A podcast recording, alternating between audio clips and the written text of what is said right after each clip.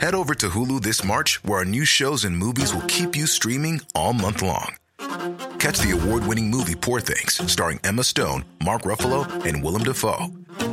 Check out the new documentary, Freaknik The Wildest Party Never Told, about the iconic Atlanta Street Party. And don't miss FX's Shogun, a reimagining of the epic tale, starring Anna Sawai. So, what are you waiting for? Go stream something new on Hulu.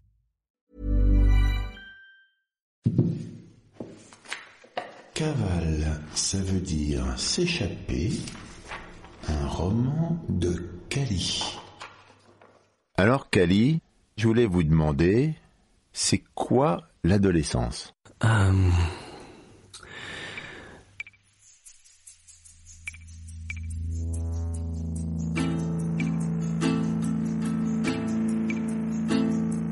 Je pense que c'est la fin de la vie et le début de la vie. La fin de la vie parce que tout ce qui se passe à l'adolescence, c'est toute la pureté, tout ce qui est neuf, tout ce qui est nouveau, tout ce qui arrive, tout ce qui se bouscule. Toute la pureté, tout ce qui est neuf, tout ce qui est nouveau, tout ce qui arrive, tout ce qui se bouscule. Après tout ça, ce ne sont que des répétitions et on essaie de revenir à ces moments-là. L'adolescence, c'est la fin et à la fois le début.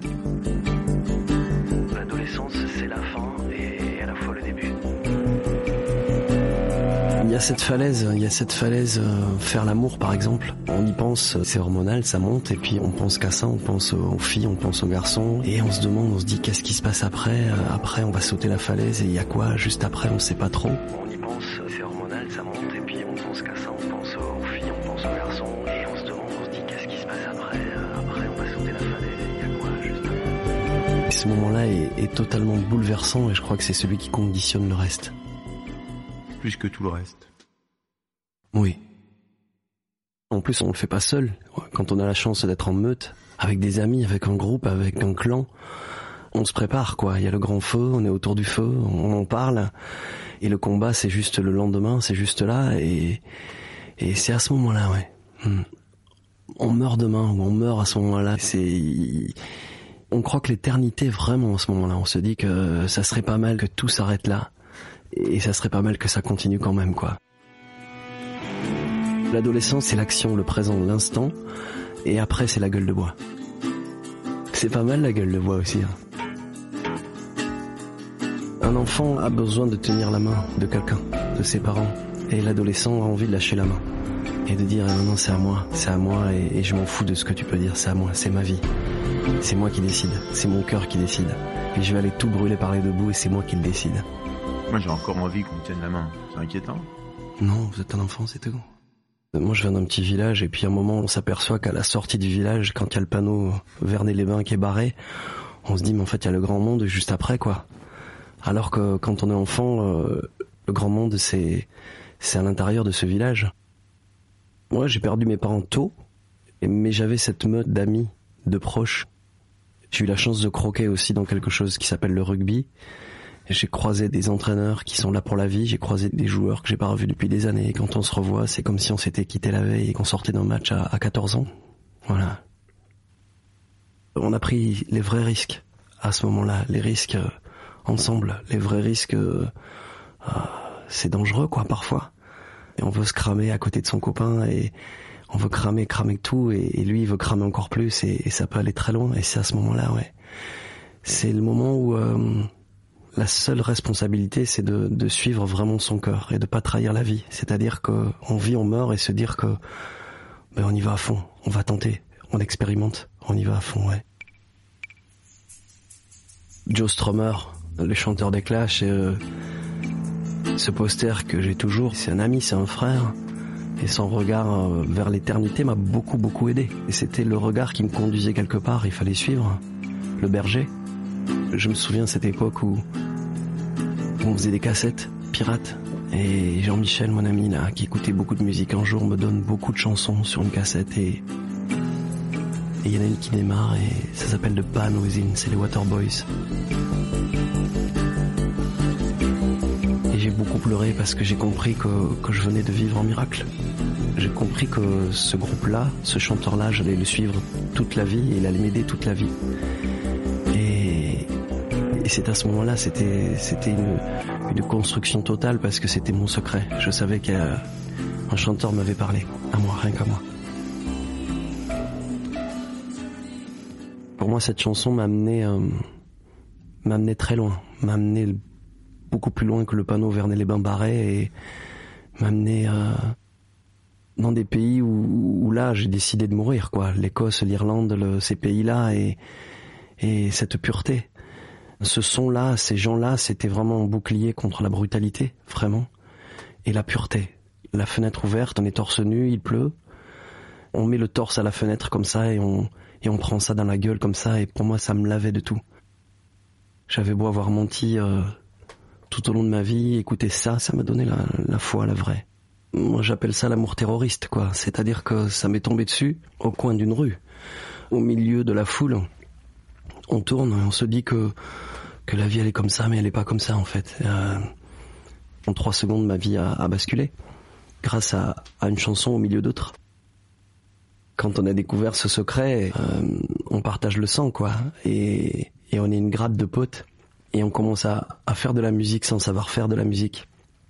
Et on se dit que on est le plus grand groupe du monde parce que évidemment qu'on connaît pas une note et qu'on pousse des cris, mais on a la foi. On se prenait dans les bras tous les soirs et on se serrait très fort et, et on savait qu'on allait conquérir le monde. Et, euh, vous avez conquéri le monde? Non, dis pas conquérir.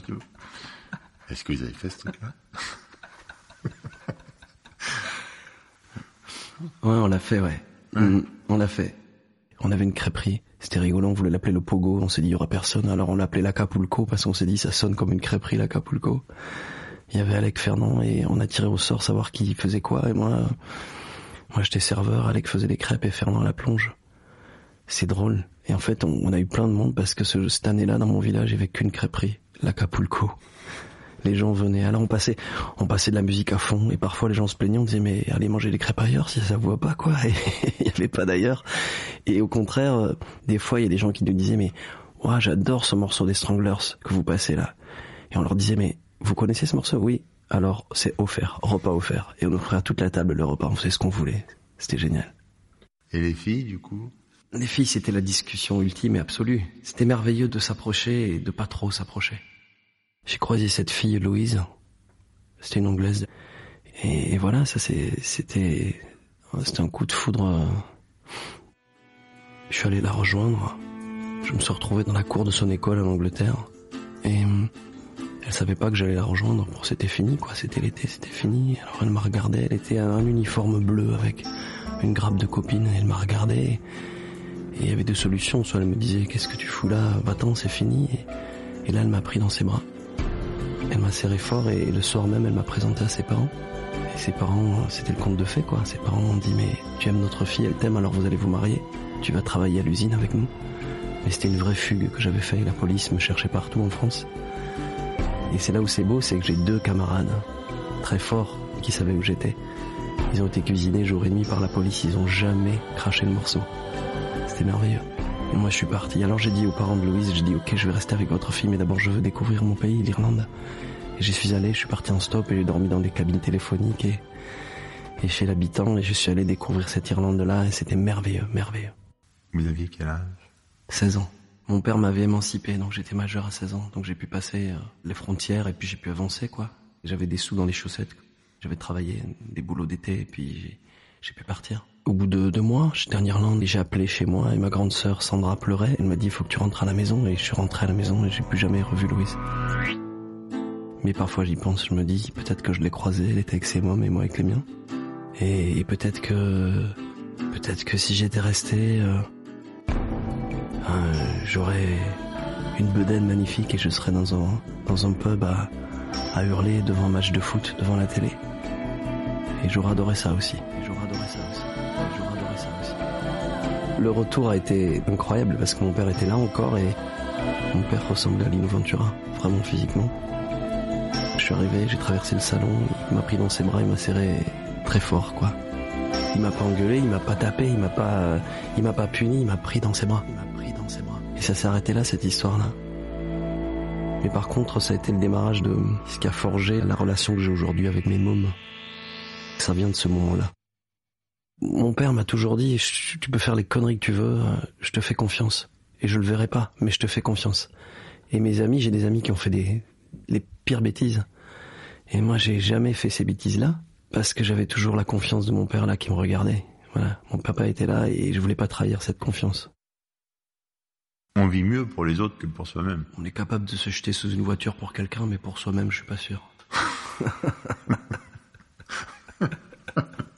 Après, j'ai vécu avec des avec des gens qui étaient internes comme moi. On était 13 en terminale à l'internat, en autosurveillance. On avait un copain qui donnait des spectacles de transformistes le soir. Un gars qui était en classe avec moi. Et nous, on faisait le mur toute la nuit pour aller le voir. Et à 6 heures du matin, on rentrait et après on allait en cours, quoi. C'était quelque chose, ouais. J'ai eu 3 de moyenne au bac cette année-là et puis euh, aucun des 13 n'a eu le bac, ouais. Est-ce que l'adolescence, c'est pas une espèce de parenthèse sacrée? Ah, J'aime bien ça. Ouais. On va dire que c'est moi qui l'ai dit, ok? L'adolescence est une parenthèse sacrée. Après, moi, j'ai choisi un chemin qui... J'essaie de m'en rapprocher avec ça, quoi. Chanteur sur la route avec des copains il y a des choses comme ça, mais mais il y a, des responsabilités. On a ça sur le dos qu'on n'a pas à cette période-là. Il y a une organisation, même chanteur sur les routes, il y a une organisation. Il y a une organisation, ouais. ouais. alors que là on court après, euh, après tout, après rien, et on s'en fout. Voilà, on s'en fout. Ouais. Cavale, ça veut dire s'échapper. Quand c'est qu'on n'est plus adolescent C'est peut-être quand on remet le disque et qu'on n'a plus envie d'écouter la chanson. Ouais. Cavale, ça veut dire s'échapper. J'ai eu la chance de jouer une pièce de Patti Smith et Sam Shepard à la Gaîté Montparnasse, Cowboy Mouse, et c'est une expérience euh, extraordinaire. Lui, il est kidnappé par Patti Smith. Euh, dans la vraie vie, hein, Sam Shepard kidnappé, l'amène au Chelsea Hotel, il tombe fou amoureux l'un de l'autre. Mais lui a une famille, une femme, un enfant qui l'attend quelque part. Et elle, elle veut en faire une star du rock'n'roll. Et ils étaient là tous les deux, et puis en trois nuits, je crois, ils se sont passés la machine à écrire et ils s'envoyaient des, des punchlines comme ça, des phrases. Ça a fait la pièce. Et la pièce se termine par cette phrase cavale, ça veut dire s'échapper. Cavale, ça veut dire s'échapper. Dans la pièce, elle s'appelle Cavale, il s'appelle Slim. Moi, j'étais Slim dans la pièce. Et, et dans mon roman, je, dans mon roman, je, la première fille avec qui je vais coucher. Donc c'est le grand moment, quoi. Le, le, le ressemble totalement à Patty Smith. Et, les gens l'appellent Patou, c'est Patricia. Et moi je dis mais Patou c'est pourri quoi. Patty, Patty Smith quoi, voilà. Et,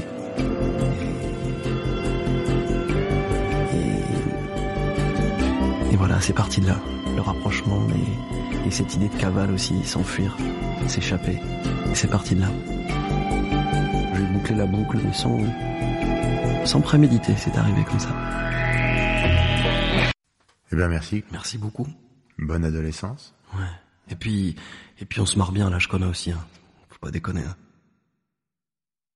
C'était Cavale, ça veut dire s'échapper, un roman de Cali. J'ai l'impression d'avoir mis le moral à zéro à tout le monde. Ça va le faire, ça va le faire. Merci beaucoup. Merci. Aux éditions du Cherche Midi. Un podcast du Poste Général.